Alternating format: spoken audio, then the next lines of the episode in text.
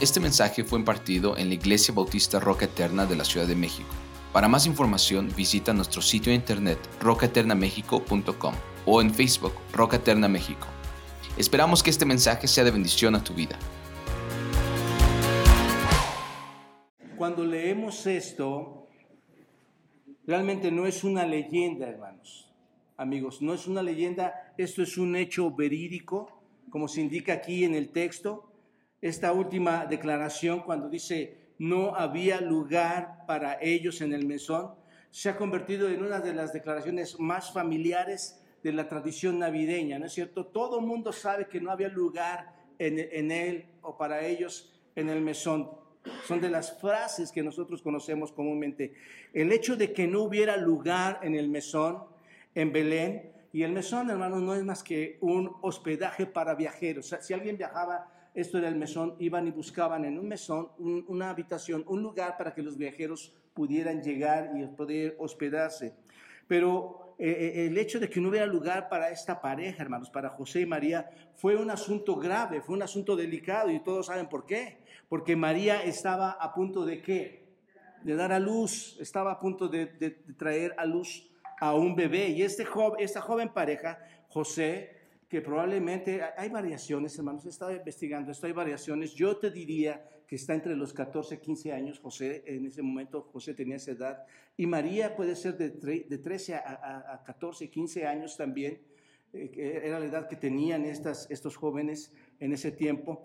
Ellos dos, con esta edad, los dos habían viajado aproximadamente 150 a 200 kilómetros de Nazaret a Belén. Y suena fácil, hermanos, suena sencillo escuchar esto, pero piénsalo en todas las circunstancias y otra vez les invito a que cuando estamos leyendo nos traslademos a pensar cómo era. No es como hoy, eh, tú piensas en un traslado, fueron de Nazaret a Belén, pero aquí iban en otro tipo de medios, e, eran eh, caminos mucho más difíciles. Entonces tienes que estar pensando en esta situación. Ellos fueron por ahí de 150 a 200 kilómetros de Nazaret a Belén. Belén, que ustedes, si ustedes han leído el Antiguo Testamento, Belén era la ciudad de Ruth y Boz. ¿Recuerdan ustedes esto? También Belén era el lugar donde el primer amor de Jacob, Raquel, murió y en ese lugar, en Belén, Raquel fue enterrada. Pero Belén era una ciudad notable, era una ciudad importante, porque en esa ciudad nació David.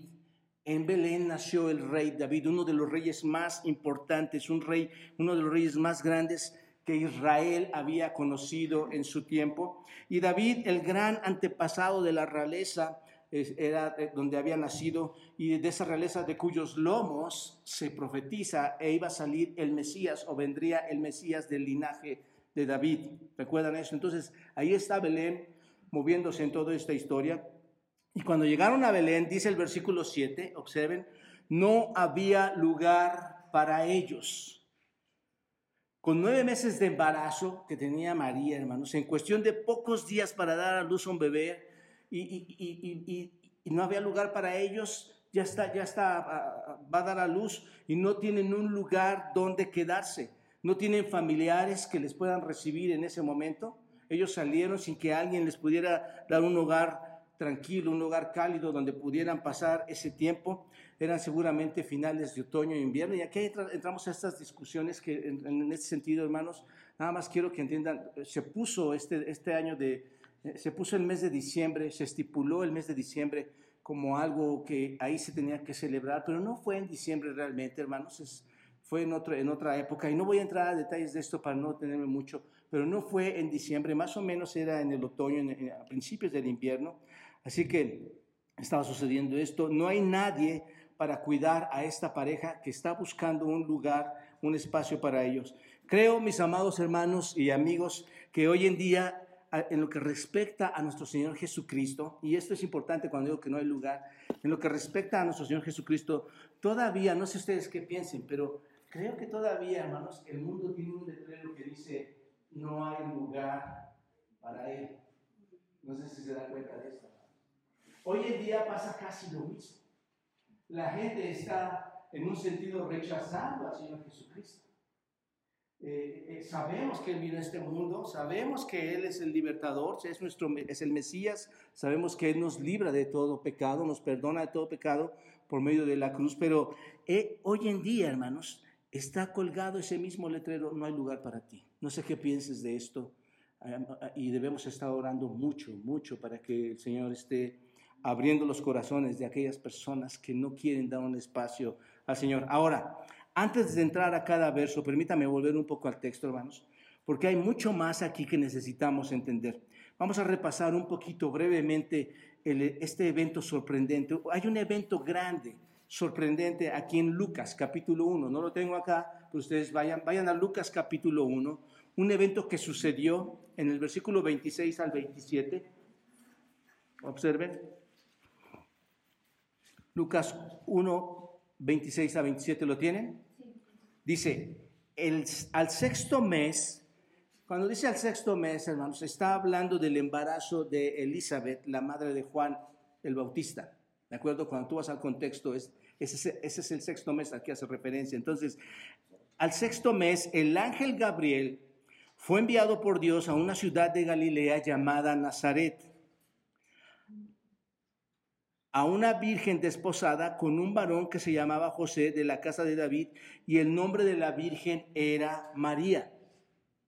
Este mensajero de Dios, hermanos, vino hasta Nazaret y en esa ciudad el ángel vino directamente a una virgen. ¿Se dan cuenta? Ella había estado comprometida con un joven, según vemos aquí en este texto, cuyo nombre era José.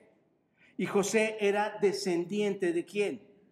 De David. Muy importante que vayamos viendo esta, esta línea, hermanos. José como descendiente de David. Y esto es lo que el ángel Gabriel le dijo. Observen, versículo 28. Salve muy favorecida, el Señor es contigo, bendita tú entre las mujeres. Mas ella cuando le vio, se turbó por sus palabras y pensaba qué salutación sería esta. Y hermanos, aquí solo estoy pensando, venía yo manejando para acá a la iglesia y pensaba, ¿Cómo fue? Yo creo que Mariano dijo, ¿qué salutación es esta? ¿Verdad? Yo creo que era un espanto, hermanos, era un temor, ¿no es cierto? Aparece el ángel Gabriel a ella. No es algo natural para nosotros ver esto. Y, y, observen, entonces el ángel le dijo, María, no temas. Y me sorprende que el ángel constantemente les dice a varios, no temas. A José le dice, no temas. A María le dice, no temas. A Elizabeth le dice, no temas. es no temer ante la presencia de, los mensajeros de Dios y de Dios mismos, hermanos, cuando todo es para bien. Pero bueno, entonces dice, salve María, muy favorecida, el Señor es contigo, bendita entre las mujeres. Mas ella cuando le vio se turbó por sus palabras y pensaba, ¿qué salutación sería esta? Entonces el ángel dijo, María, no temas, porque has hallado gracia delante de Dios y ahora concebirás en tu vientre y darás a luz un hijo y llamarás su nombre Jesús. Nadie, hermanos, hasta ese momento, bajo las escrituras, nadie hasta había, había visto un ángel literalmente después de 400 años y diría yo 500 años, después de tantos años, nadie había visto un ángel hasta que el ángel apareció a Zacarías y a Elizabeth, ahí en Lucas capítulo 1, versículo 11. Es cuando el ángel vuelve a, un ángel vuelve a aparecer. Y este era el mismo ángel Gabriel que está apareciendo de nuevo. Ella tenía miedo, como les decía, ella tenía, yo creo que entró ahí como en terror, pero el ángel le dice, no tengas miedo. Le dice que va a tener un bebé y su bebé se va a ser el Señor Jesús, que significa Salvador. Y él salvará al pueblo de sus pecados, como dice Mateo capítulo 1, versículo 21 este, y eso, este, vamos a ir relacionando estos, estos pasajes, pero Mateo 1.21 dice que Él va a salvar al pueblo, al pueblo de sus pecados.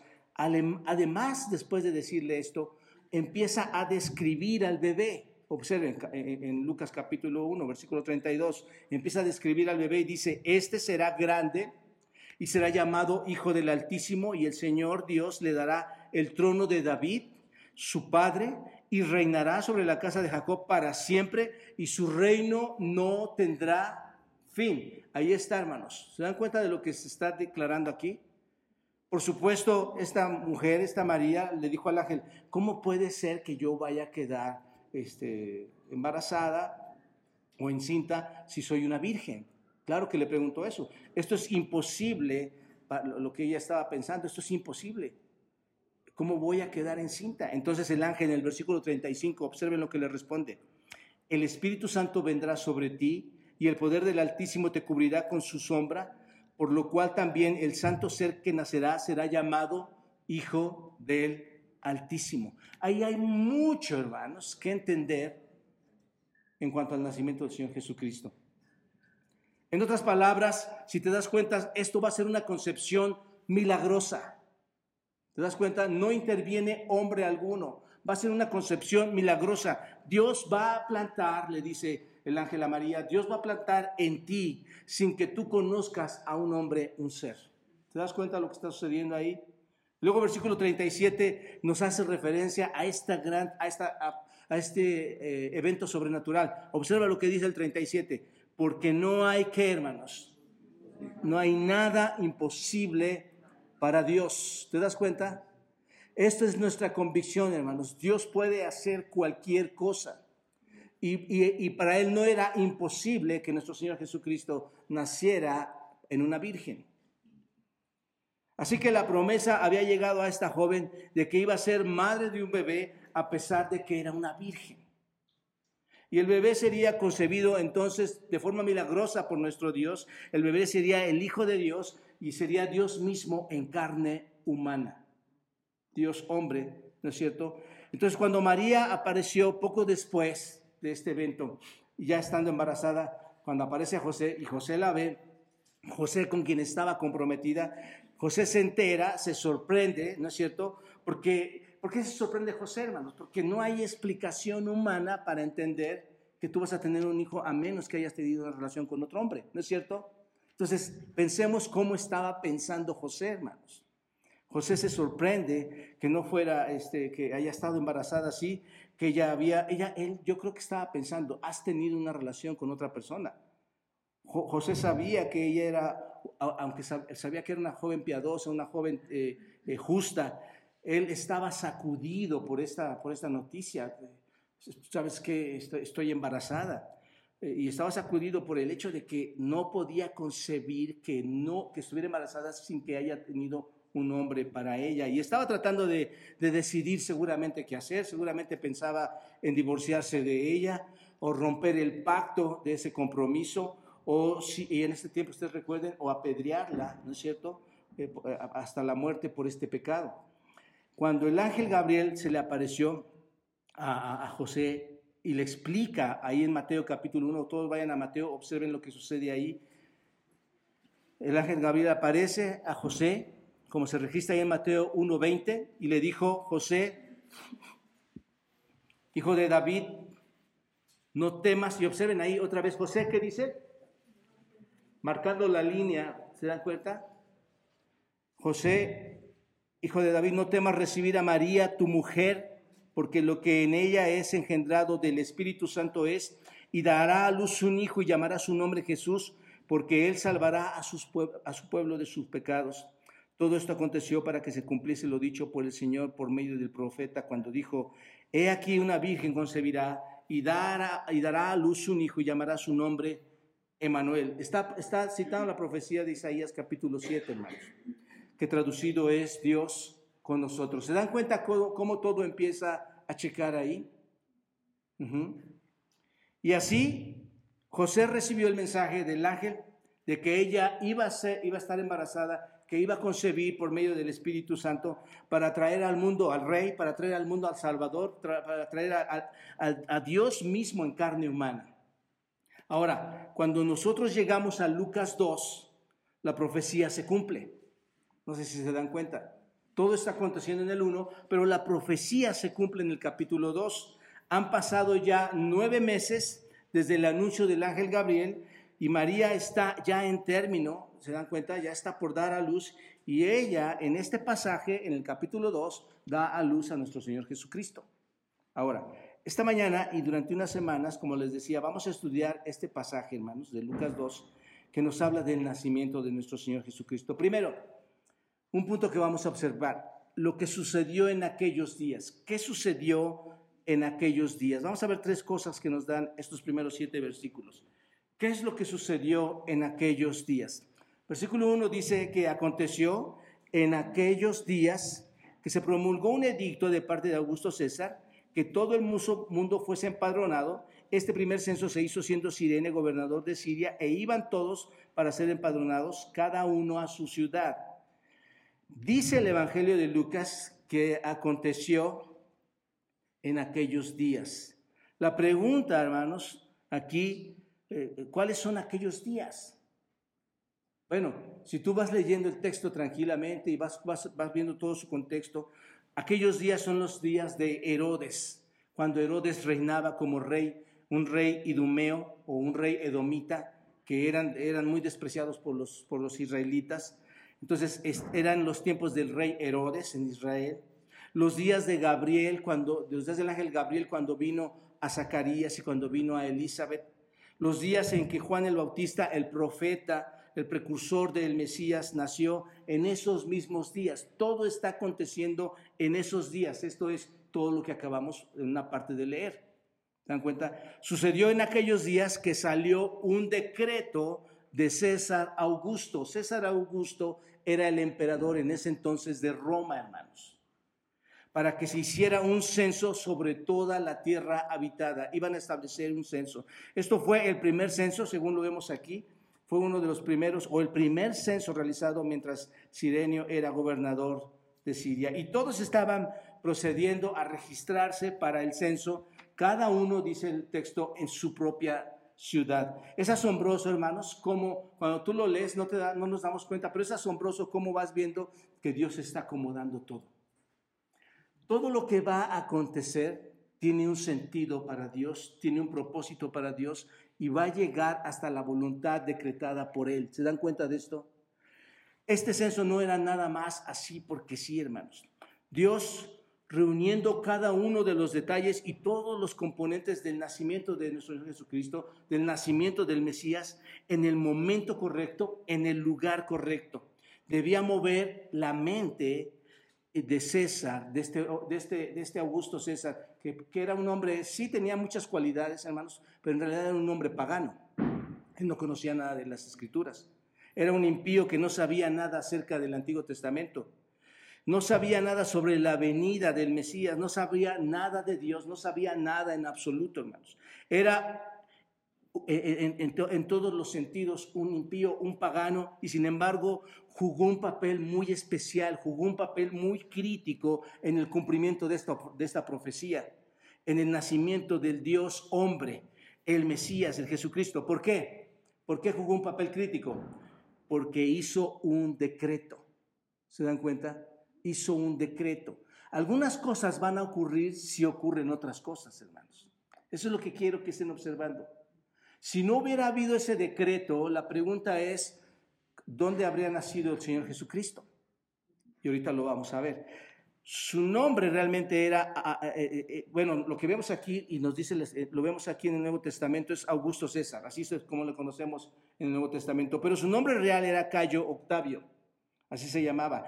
César realmente era un término que se aplicaba, hermanos, para para decir a alguien que era un rey, que era un faraón, que era un emperador. Ese es el César.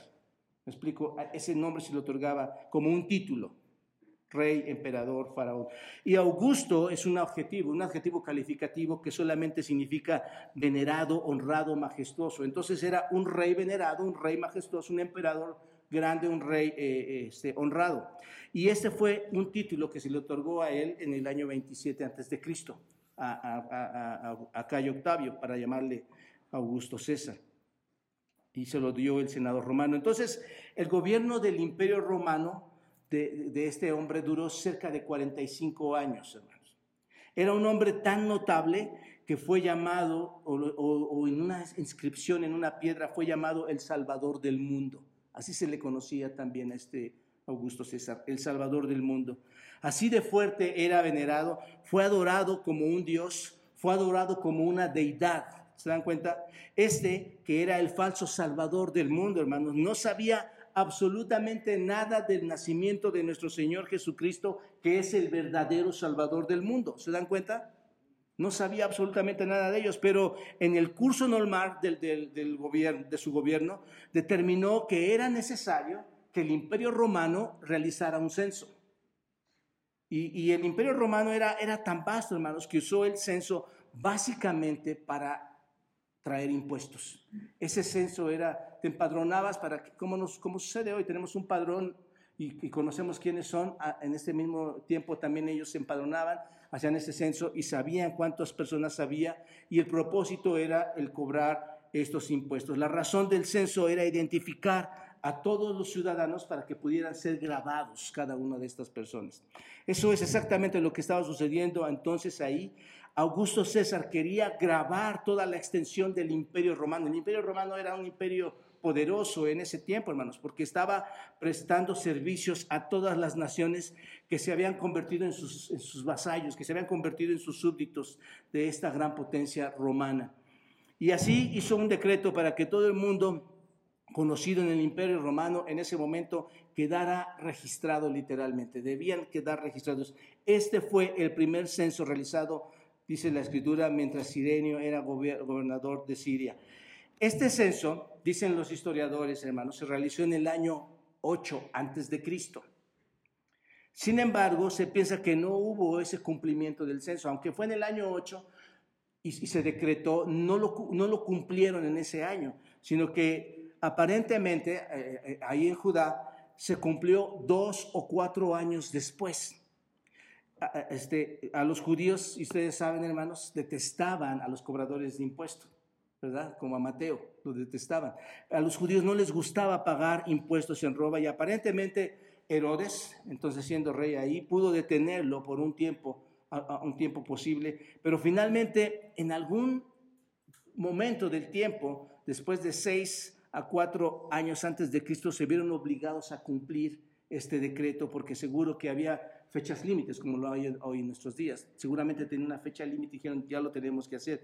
Es por esta razón, hermanos, eh, es importante entender esto, porque tenían que cumplir con, ese, con esos límites de tiempos. Y por esta razón, José y María, que estaba embarazada, tuvieron que hacer un viaje de 150 a 200 kilómetros.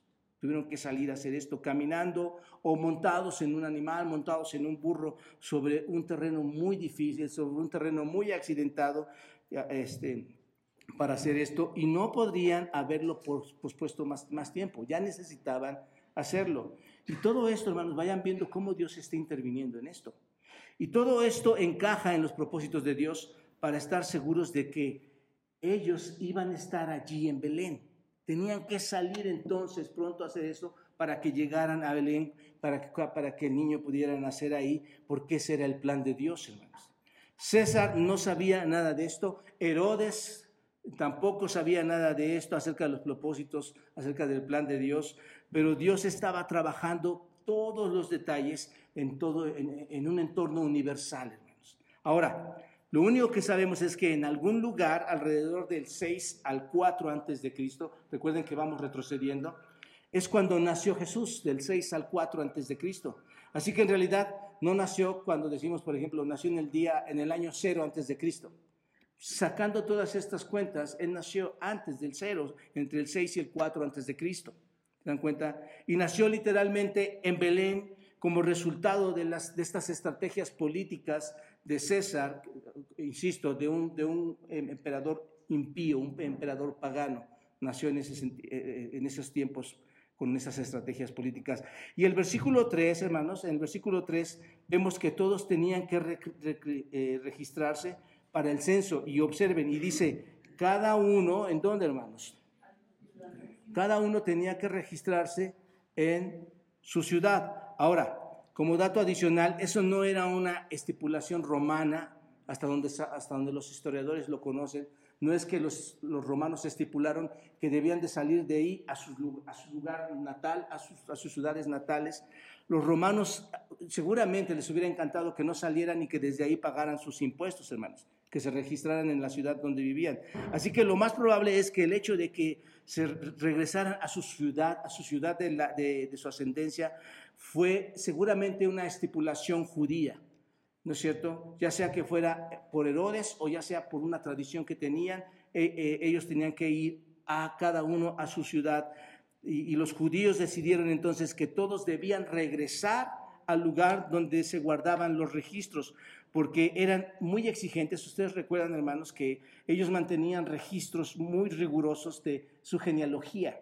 Entonces ellos querían llegar a ese lugar donde estaban todos los registros genealógicos. Así que estoy seguro de que por demanda judía debían regresar al lugar de su ascendencia original. Y es por eso que dice, cada uno tenía que ir a la ciudad. Todo eso era muy crítico para los propósitos de Dios, hermanos. Todo esto era importante para que el Mesías naciera en el lugar que Dios había determinado. ¿Te das cuenta? Piénsalo bien. No hay sucesos accidentales en el reino de Dios. ese es el punto, hermanos. Tal vez dices, pastor, yo no quiero, yo no quiero historia en la iglesia hoy. Hermanos, todo esto va aconteciendo porque hay un gran propósito. ¿No es cierto? Hay una profecía atrás que dice que van a ser en Belén, ahorita la explico. Y todo esto, si no hubiera habido ese censo, seguramente esas cosas no se mueven de esa manera. Si no hubiera habido ese censo, seguramente eh, eh, la profecía no se hubiera cumplido, si, lo queremos ver de forma más, grave, hermanos. Pero piénsenlo bien, no hay accidentes para el Señor. Si, este emperador Augusto César hubiera tomado una decisión de hacerlo un mes antes o un mes después, o una semana antes o una semana después, Jesús, hermanos, lo más seguro es que no habría nacido en Belén, porque iba ya con nueve meses, casi. ¿Se dan cuenta? Pero no fue así. Dios sabía cuánto tiempo tomaría poner en marcha este padrón, poner a trabajar a todos en eso. Dios sabía exactamente cuánto tiempo tomaría para que estuviera allí o estuvieran allí ellos por unos cuantos días, hermanos. Por eso en esos días iba a nacer ahí el bebé. Cada detalle, hermanos, está en la mano de Dios Todopoderoso. Y Dios todavía dirige la historia y todavía tiene a cada rey, a cada gobernante en sus manos para hacer sus propios propósitos. Tenemos que entender, hermanos, hoy todo lo que acontece no está fuera de nuestro control. Si Él ha prometido que va a regresar el Señor Jesucristo, va a regresar. Y todo se va a mover, lo quieran los gobernantes o no lo quieran los gobernantes. Van a ser en el tiempo y en el espacio y en el momento en que Dios quiera hacerlo. Y así, hermanos, solo como un principio, y no lo tengo aquí en mis notas, pero solo como un principio, hermanos, adicional, todo lo que nosotros vivimos de verdad está guiado por Dios. Y por eso es importante dejarnos guiar por el Espíritu Santo, hermanos. Porque todo propósito que Dios quiere en tu vida lo va a hacer. Va a ocupar a paganos como César. Y, porque yo por eso les decía, es un pagano, no conocía a nadie. ¿No es cierto? Es alguien que no conocía el Antiguo Testamento. Pero Dios usó incluso a este tipo de personas. Dios puede usar creyentes o no creyentes para que se cumplan sus propósitos, hermanos. Pero esto, es, esto va mucho más allá, hermanos, de, de todo esto. ¿Qué es lo que estaba pasando en Israel? Observen ahora un segundo punto.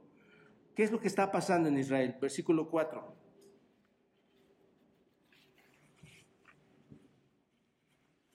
Y José subió de Galilea, de la ciudad de Nazaret, a Judea, a la ciudad de David, que se llama Belén por cuanto era la casa y familia de David, para ser empadronado con María su mujer, desposada con él, la cual estaba encinta. Ahora aquí está hablando de Galilea, está hablando de Nazaret, está hablando de Judea, está hablando de la ciudad de David, está hablando de Belén. ¿Se dan cuenta? Ahora estamos mirando a toda esta nación de Israel y la nación de Israel, hermanos, ¿qué es lo que tenía más, qué es lo que tenía, tenía más apegado la nación de Israel en sus manos, hermanos, por decirlo así? Las escrituras. Israel conocía las escrituras, hermanos más que cualquier otra nación. Israel estaba conectada con las escrituras, porque Dios le dio a los judíos las escrituras y la escritura era muy específica en, cuanto a este tema. La escritura decía en dónde iba a nacer el Mesías, ¿no es cierto? Si el pueblo de Israel era el más conectado con las escrituras, ¿el pueblo de Israel sabía dónde iba a nacer? Pues, por supuesto, por supuesto que lo sabía. Y hubo un profeta para eso que se llamaba Miqueas. Ese profeta Miqueas en su profecía, vayan a Miqueas capítulo 5, versículo 2.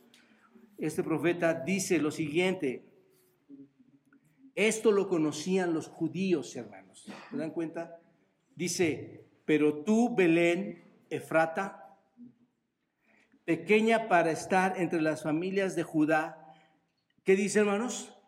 De, ti me saldrá el que será Señor en Israel.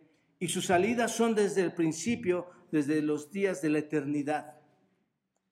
Si ustedes van a Génesis capítulo 35, en el versículo 19, van a encontrar que este pueblo se llamaba Belén, este pueblo se llamaba Efrata originalmente. Más tarde se conoció como Belén. Génesis 35, 19 dice así, y, así murió Raquel, ¿recuerdan lo que mencionaba hace un ratito? La, esposa de Jacob, y fue sepultada en el camino de Efrata, la cual es que Belén. Entonces, el profeta Miqueas dice, eres pequeña entre las familias de Judá. Ahí lo tienen, lo están viendo, ¿verdad? En su texto ustedes. En otras palabras, ¿qué está diciendo, hermanos? Belén, eres insignificante. ¿Recuerdan que decía, de Belén ha de salir el, libertador? De esa ciudad tan significante. Aquí lo está diciendo Miqueas. Eres pequeña entre las familias. Eres insignificante. Siempre fue un lugar pequeño. Siempre fue un lugar insignificante, hermanos. Pero de ti, ¿qué dice Miqueas, hermanos? De ti saldrá, ¿qué? Un gobernador, ¿no? Alguien que va a gobernar Israel.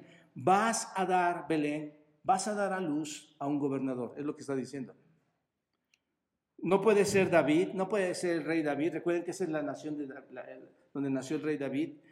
De, de, quien está hablando aquí, a pesar de que él nació ahí, no puede ser él, porque David había nacido, hermanos, 300 años antes de esta profecía. Antes de que Miqueas profetizara esto, David ya había nacido 300 años atrás y la profecía de Miqueas tenía 700 años antes de que viniera el Mesías. Así que David nació mil años antes que el Mesías. Ahora bien, ¿cómo sabemos que él es el Mesías? Por lo que dice Miqueas 5.2. Ahí está la respuesta. ¿Cómo sabemos que realmente está hablando del Mesías? ¿Qué dice, hermanos? La parte B. Sus salidas son desde cuándo? Desde el principio, desde los días de qué, hermanos? De la eternidad. En el principio era el verbo, y el verbo era con Dios, y el verbo era Dios. Él es, hermanos, desde el principio. Él es un ser eterno y solo un ser eterno existente se, se, podría convertir en un gobernante que naciera en Belén. ¿Se dan cuenta de esto, hermanos? Así que Lucas quiere que entendamos esto. Él nunca, aunque nunca menciona la profecía, quiere que entendamos esto, que cada judío que estaba esperando al Mesías conocía la profecía de Miqueas. Todos la conocían. Era una profecía inconfundible. Nadie podía decir que no la conocía, hermanos. Y Mateo en el Nuevo Testamento la menciona en Mateo capítulo 2, vayan a Mateo 2, versículos 5 y 6, observen lo que dice ahí Mateo. Ellos le dijeron, hablando de dónde iban a ser el, el niño, le dicen, en Belén de Judea, porque así está escrito por el profeta. Y tú, Belén, de la tierra de Judá, no eras la más pequeña entre los príncipes de Judá, porque de ti saldrá un guiador que apacentará a mi pueblo Israel. Así que ellos sabían que Belén iba a ser el lugar del Mesías. Esto se vuelve muy importante, todo esto que estamos hablando, porque cuando Augusto César puso en marcha, cuando levantó este censo, hermanos, el, resultado final de este censo, de esto fue que esta pareja, que José y María, iban a estar en Belén debido a la fecha establecida. ¿Se dan cuenta? Ahí van a llegar entonces. Iban a estar allí en el mismo momento en que nació ese niño.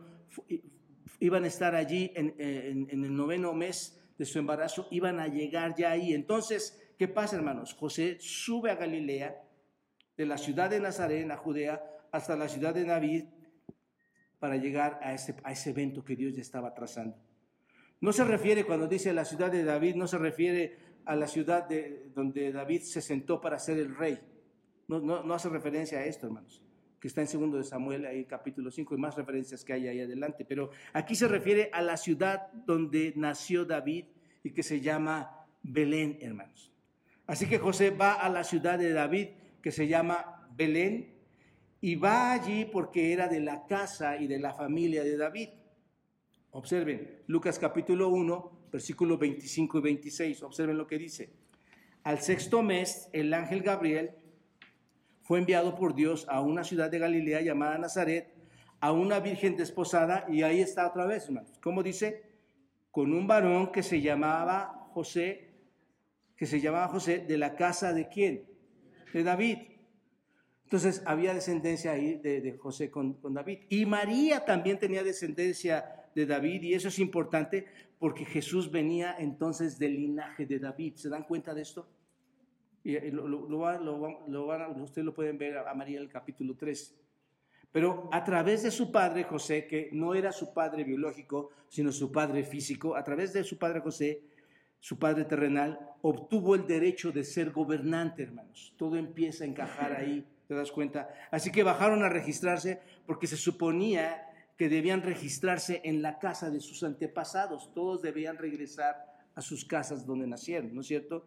Y nuevamente les recuerdo, todo esto es perfecto en el plan de Dios, hermanos. Todo esto es perfecto en el plan providencial de Dios, llevándolos exactamente a donde debían estar. Porque el Mesías era un hijo de David e iba a nacer en la ciudad de David. ¿Te das cuenta? Todo está encajando, todo está encajando, todo, todo se está moviendo hacia ese punto. Ahora, el versículo 5 dice que fueron a registrarse para ese censo junto con María, que estaba comprometida con él, ¿no es cierto?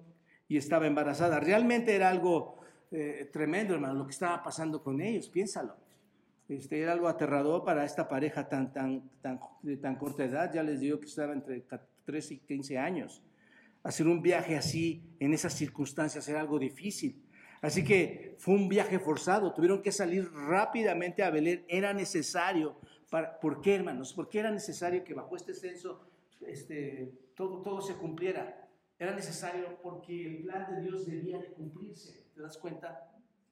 Esta profecía debía de cumplirse, la palabra de Dios debía de, de cumplirse.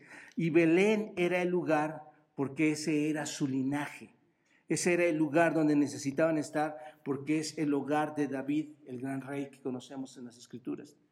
Dios entonces los movió allí para cumplir la clara declaración que acabamos de leer ahí en Miqueas, Miqueas 5, los mueve hasta ahí. Ahora bien, aquí dice que María estaba desposada y desposada significa comprometida con él, hermanos. Y esto es interesante porque Mateo 1 en el versículo 24 a 25 dice que estaba casada. Y en el otro dice que estaba desposada o comprometida. Y Mateo 1 dice así, en el versículo 24, y despertando José del sueño, vayan todos, y quien véanlo ahí, hermanos, Mateo 1, versículo 24, y despertando José del sueño, hizo como el ángel del Señor le había mandado, y ¿qué dice, hermanos? Y recibió a su mujer pero no la conoció hasta que dio a luz a su hijo primogénito y, la, y le puso por nombre ¿qué? Jesús. Cuando Jesús, cuando José, hermano, se levantó del sueño, del que está hablando aquí Mateo, cuando se levanta del sueño, hizo lo, exactamente lo que el ángel le ordenó. José va y la toma como su esposa y la mantuvo virgen hasta que dio a luz a su hijo. Lo, lo que eso indica, hermanos, si te das cuenta, es que hubo una ceremonia de matrimonio, hubo un casamiento. En ese momento tal vez. Y creo que en realidad se casó con ella en ese momento, hermanos. Y creo, eh, lo creo, hermanos, y, esto es bastante claro en este texto de Mateo, ¿no es cierto? Que fuera y tomara a su mujer. Y eso eh, era lo correcto, era lo mejor que podían haber hecho, hermanos. Eso habría calmado muchas preguntas, porque recuerden, hermanos, si, alguien está embarazada antes de tiempo o, de, no, de nuestro esposo, ¿te imaginas cuántas preguntas le iban a hacer? Entonces creo que era lo correcto, eso calmaba todas estas preguntas, al menos podía presentarla como su esposa y no como su prometida que estaba embarazada, ¿te das cuenta? Entonces él la cubrió, la cubrió con su amabilidad al seguir adelante con la ceremonia de matrimonio. Así que en realidad hubo una, una boda ahí, hermanos, una, una ceremonia legítima de matrimonio, una ceremonia legal. Y luego observen, nada más estamos viendo todos esos detalles, y luego observen finalmente, versículos 6 al 7, viene el alumbramiento, hermanos. Versículo 6, y aconteció que estando ellos allí, se cumplieron los días de su alumbramiento, y dio a luz a su hijo primogénito y lo envolvió en pañales y lo acostó en un pesebre porque no había lugar para ellos en el mesón. Ahora empezamos a llegar a las circunstancias que están pasando ya ahí con ellos. Y aquí es donde viene ya un poquito más la atracción, hermanos, de esta historia. Dice el versículo 6, y aconteció que estando ellos allí, aconteció que estando ellos allí. ¿Dónde es allí, hermanos?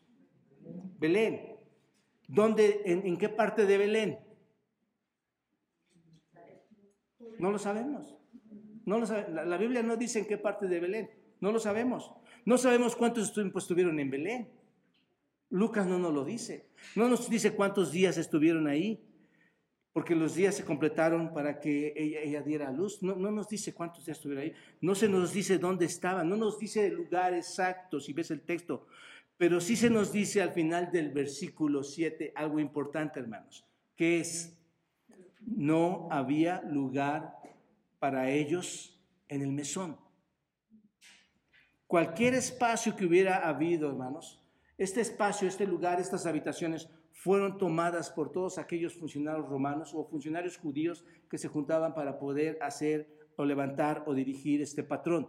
Ellos, ellos se anticiparon y tenían esos lugares ya ocupados. Así que se completaron los días para que ella diera a luz ahí. Y Lucas no nos da más detalles, solo dice que dio a luz. No, no nos dice más, solo dice dio a luz. En la plenitud, hermanos, de los tiempos, Dios envió a su Hijo nacido de una mujer, Dios envió a Emanuel, el Dios de la eternidad, entró en el tiempo y en el espacio en ese momento. ¿Te das cuenta? El Señor de la inmensidad, el Señor de la omnipresencia, el Señor de la omnipotencia, el Señor de todo, hermanos, estaba confiando, estaba, estaba confinado, estaba eh, puesto en un bebé. ¿Te das cuenta de esto? Confinado en un ser humano, confinado en un bebé pequeñito. Ahí está, hermanos. Esta pequeña vida ahora está en los brazos de quién, hermanos? De José y María. ¿Te das cuenta? De estos jóvenes padres. Y Lucas tiene cuidado, hermanos, de decirnos que ella dio a luz a su hijo primogénito, prototocos. Recuerdan que en Romanos hemos visto ya esta palabra en el griego, prototocos, primogénito, que tiene un significado especial.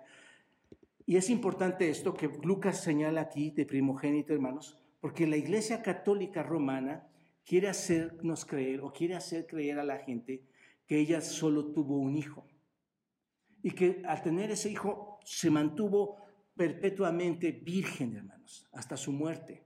Y eso no es verdad, ¿no es cierto? Tú lo lees en la escritura y eso no es verdad. Ella tuvo más hijos y ella dejó de ser virgen, según las escrituras. María tuvo más hijos, como lo, como lo vimos en Mateo. Vayan otra vez a Mateo 1, versículo 24 a 25. él la mantuvo virgen este, hasta que nació Jesucristo, ¿no es cierto? Es lo que dice. No la conoció hasta que nació el Señor Jesucristo. Después de eso, observen, José y María tuvieron relaciones normales, tuvieron relaciones normales como cualquier otro matrimonio, como cualquier esposa o cualquier esposo, y tuvieron más hijos. Y esto lo podemos comprobar ahí en Mateo. Vayan a Mateo, versículo 12, capítulo 12, versículo 46. En el Evangelio de Mateo, versículo 46, capítulo 12. Ahí se nos presentan a los hermanos del de, Señor Jesús. Observen, dice el versículo 46, mientras él aún hablaba a la gente, he aquí su madre y qué hermanos, y sus hermanos estaban qué, afuera y le querían hablar. Y en Mateo 13, más adelante, un capítulo, en el versículo 55, incluso se dan los nombres de algunos de sus hermanos, porque no solamente tuvo hermanos, tuvo hermanas, hermanos. Y en el capítulo 13, versículo 55 dice, ¿no es este el hijo del carpintero? ¿No se llama su madre María y su hermano y y sus hermanos Jacobo, José, Simón y Judas? ¿No están todas sus hermanas con nosotros? ¿De dónde pues tiene este todas estas cosas? Hermanos, ¿entienden esta parte, hermanos? ¿Podemos ver esta parte tan trascendental? La escritura es tan viva y tan plena que nos enseña toda la realidad, hermanos. La misma Virgen María en el capítulo 1 da una adoración al Señor sublime, ¿no es cierto? De lo que ella fue una mujer especial. Sí, Dios la eligió como una mujer especial, pero no tiene nada que ver para una adoración. ¿Te das cuenta? Era una mujer igual que todos ustedes, era un ser humano igual que todos nosotros, pecador delante de los ojos del Señor. Y cuando leemos este texto, hermanos, si, este, saben una cosa, hermanos, cuando vemos esto, la multitud en ese momento estaba incrédula. Decían que el Señor Jesús no era nadie especial, ¿no es cierto? Es hijo de un carpintero. Dijeron que Jesús era solo el hijo de, de María, de ese carpintero, y sus hermanos Santiago, José, Simón y Judas, y sus hermanas, dice, están aquí con nosotros. Simplemente miraban a esa familia como una familia ordinaria, hermanos. ¿Se dan cuenta? Pero el punto al que quiero llegar, el punto es que Jesús no fue el único hijo de María que María tuvo, hermanos. ¿Se dan cuenta? No fue su único hijo. Jesús no fue el unigénito. ¿No es cierto? Era el prototocos, el primogénito, no el unigénito, el, primo, el prototocos, el heredero, el, el importante. Y esto es muy importante, hermanos, que diga prototocos o que diga primogénito, porque no solo él es el primogénito, lo que por supuesto significa que ella era una virgen, sino que Él es el primogénito, lo que por supuesto significa que Él tiene el derecho de toda la herencia. ¿Recuerdan esto que hemos visto en Romanos?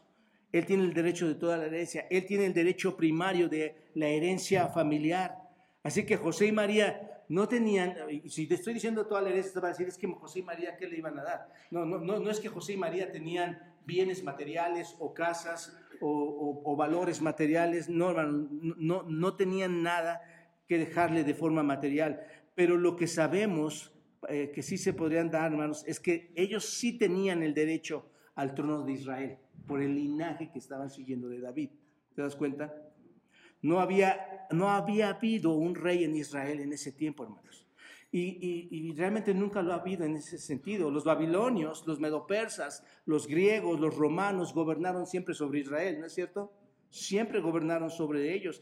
Y, alguien siempre estaba gobernando sobre Israel, pero nunca estaba en la línea real de David, ninguno de ellos. Y el único que está en la línea real de David, ¿quién va a ser? ¿O quién es? Cristo. ¿Te das cuenta? La línea real todavía estaba allí, en la vida de José, en la vida de María. Así que lo que pasaron eh, a, nuestro Señor Jesucristo fue el derecho de gobernar en el trono de David. ¿Te das cuenta? Eso es lo que se adquiere ahí. Era el primogénito. Si tú ya estudias después el Antiguo Testamento, vas a encontrar la importancia de la herencia de los primogénitos y ahí, ahí lo vas a poder complementar aún mucho más. Y solo algunos detalles que parecen aquí importantes, hermanos, asombrosos. Ella dice, versículo 7, dice que lo envolvió en cómo, hermanos. Lo envolvió, lo envolvió en pañales, en telas. No, no, no vayan a pensar que eran pañales desechables. sé que lo sabes, pero eh, es que, es que me gusta pensar, hermanos, cómo es que ella, ¿por qué los envolvían así? La, verdad es que en ese tiempo estas personas, las, madres judías, envolvían a, sus, a sus hijos en pañales, en telas para, cuidar de, del frío, para, para como hoy en día hay muchas personas que envuelven al, bebé y lo tienen este, bien acalorado. Eso, era, era una costumbre también ahí, pero ¿cuál era el sentido de que Lucas nos dijera que María lo envolvió en pañales, hermanos? El Señor Jesús nació como cualquier otro niño. ¿Te das cuenta? Una madre judía hacía esto siempre. Cada vez que nacía un niño, lo envolvía en, pañales de tela, como les digo, para poder calentarse o calentarlos. El punto es que ella trató al bebé como cualquier otro bebé. ¿Te das cuenta? Esto, era, esto es solo un bebé como nosotros, en, carne. Ese es el punto al que quiero llegar.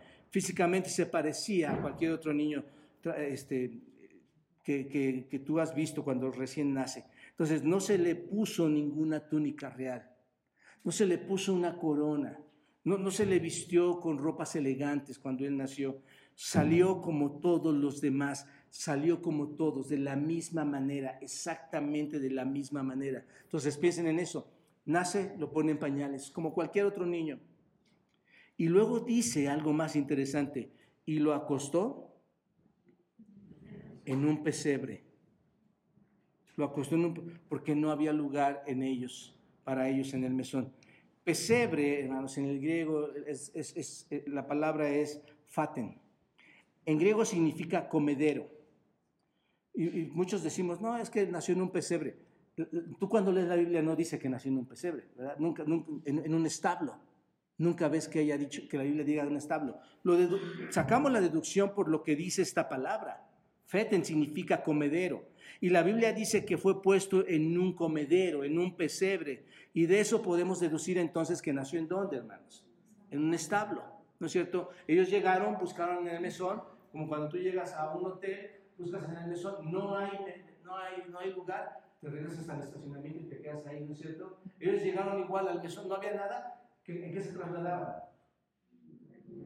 En, burros, en, en, camellos, todos esos animales ahí. Pues es como eh, ellos no tenían estacionamiento, pero tenían lugar estables para eso. Se dan cuenta, era lo que sucedía en ese tiempo. Entonces, este, van a este comedero de animales y dice que no había lugares ellos, para ellos en el mesón. Y como te dije, los romanos probablemente habrían estado ocupando la mayoría de todos esos lugares, junto con todos también los funcionarios judíos, y no solamente ellos, hermanos, todas aquellas personas que tenían que llegar, se dan cuenta, a esa ciudad, a registrarse, todo, todos los que vivían en esa ciudad natal llegaron ahí, y ese lugar se volvió muy, muy concurrido, ¿no es cierto? En ese momento. Así que esta pareja, hermanos, terminó quedándose en dónde? Entre los animales, fuera de los cuartos del mesón. ¿Se dan cuenta? Ahora piensen por un momento. Si estabas, si tú estuvieras en esa condición, deberías, no, no, te, dan, no te dan lugar, tú deberías de tener una manta para, para cubrirte, ¿no es cierto? Tú deberías tener una almohada para, para acostarte, ¿no es cierto? Y si no tuvieras esa manta, entonces vas a terminarte envolviéndote en tu propia ropa. Buscas la manera de cómo eh, resguardarte en un lugar tan frío donde pudieras decir, aquí no entra el viento. Piensen en esas circunstancias, hermanos. Estarías allí bajo probablemente en, ese lugar, en ese patio donde los animales están en medio de todo, animales de carga, camellos, burros. ¿Entendemos esto, hermanos? Yo he ido a algunos establos, a algunos pequeñitos lugares, y apenas entras y el olor es terrible. Por, por, porque están en los animales.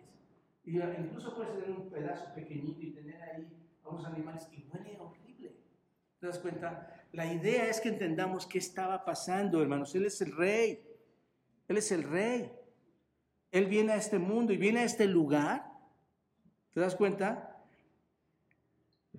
E, e, era un lugar que durante días José y María encontraron para descansar. Era un lugar donde encontraron para que ellos pudieran estar ahí.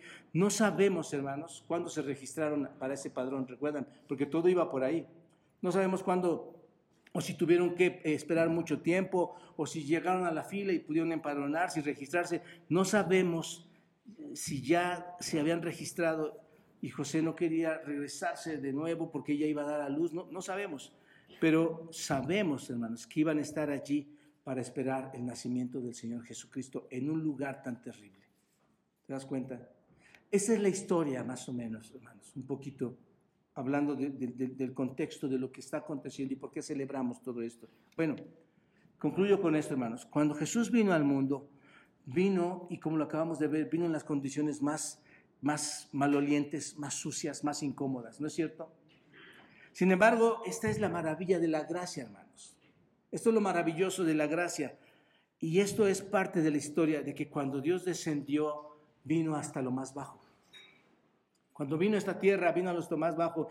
Jesús siendo en forma de Dios, dice Filipenses, no estimó ser igual a Dios como cosa a que aferrarse, sino que se humilló, se despojó a sí mismo, se humilló a sí mismo. ¿Hasta dónde? Hasta el final. No solo para nacer en un establo maloliente, en un establo eh, incómodo, sino para convertirse, hermanos, en el sustituto de los pecadores que estamos sucios, que estamos malolientes, que somos exactamente como ese establo, hermanos. ¿Se dan cuenta de esto? Y, descendió a los pobres, descendió a los humildes, descendió a los viles, a los malvados. Él vino a la gente común para traerles salvación. ¿Se dan cuenta? Así que el establo al que está haciendo referencia aquí, al oliente, simplemente, hermanos, es una metáfora del pecado y de la miseria en la que el hombre vive. Así que tristemente dice la escritura, no había lugar entonces para el Señor, para ellos no había lugar. Y hoy en día, hermanos, como comencé diciéndoles a ustedes, hoy en día para muchos no hay espacio para Él. No hay espacio para Él. Y de manera muy, muy este, ilógica celebran un evento que para nosotros, ahora que estamos estudiando, tiene una relevancia trascendental. El Dios eterno vino a este mundo, se hizo carne para podernos limpiar, perdonar nuestros pecados.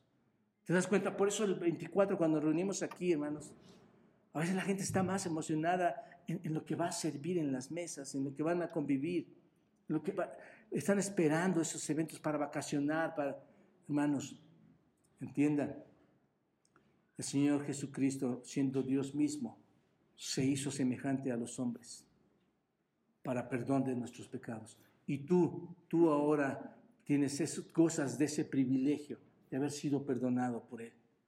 ¿Te das cuenta? Ese evento es trascendental en la vida de cada persona que ha creído.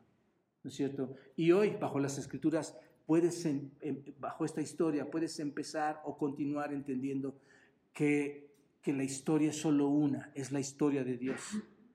Y la historia de Dios no es la adoración a otros seres. La historia de Dios es la adoración al que nos ha dado la vida, es a nuestro Padre, a Cristo, a su Espíritu, al Espíritu Santo. Así que hermanos, vamos a continuar con la historia. Este, esto parece que, que nos remonta a Juan cuando dice a los suyos vino y los suyos qué? No le recibieron. Este, pero tienes que empezar con esto. Dios controla todos los tiempos. ¿Te das cuenta? Dios tiene control de todos los tiempos, de todos los momentos, de todos los espacios. Dios hace grandes reyes en el mundo, los pone y los quita, hermanos. Dios cumple las profecías de las escrituras y las va a seguir cumpliendo. ¿Se dan cuenta? Con, Lucas nos damos cuenta de esto. Y no solo eso, llega hasta la humanidad para, para aquellos que somos pecadores podamos ser perdonados. Y bueno, parece que todo está aquí así en este momento fuerte para María y para José, pero algunos ángeles, hermanos, llegan y empiezan a contar lo que está pasando a los pastores que se acercan. Eso lo vamos a ver después, en la próxima semana, si Dios quiere, hermano. Pero mientras nos llevamos esta, esto que nos va a ayudar a entender, cuando te sientes a tu mesa y quieras celebrar la Navidad, puedas decir, esto es profundo, esto tiene más significado de lo que yo había pensado. Esto es más que una celebración, es el nacimiento de, de Emanuel, Dios con nosotros, la profecía cumplida, los momentos y el tiempo trabajados por Dios y estamos hasta este momento. Dios tiene control de mi vida, entonces seguramente esto nos va a llevar a los propósitos en el espacio y en el tiempo. ¿Te das cuenta? Padre, gracias, Señor, por esta mañana.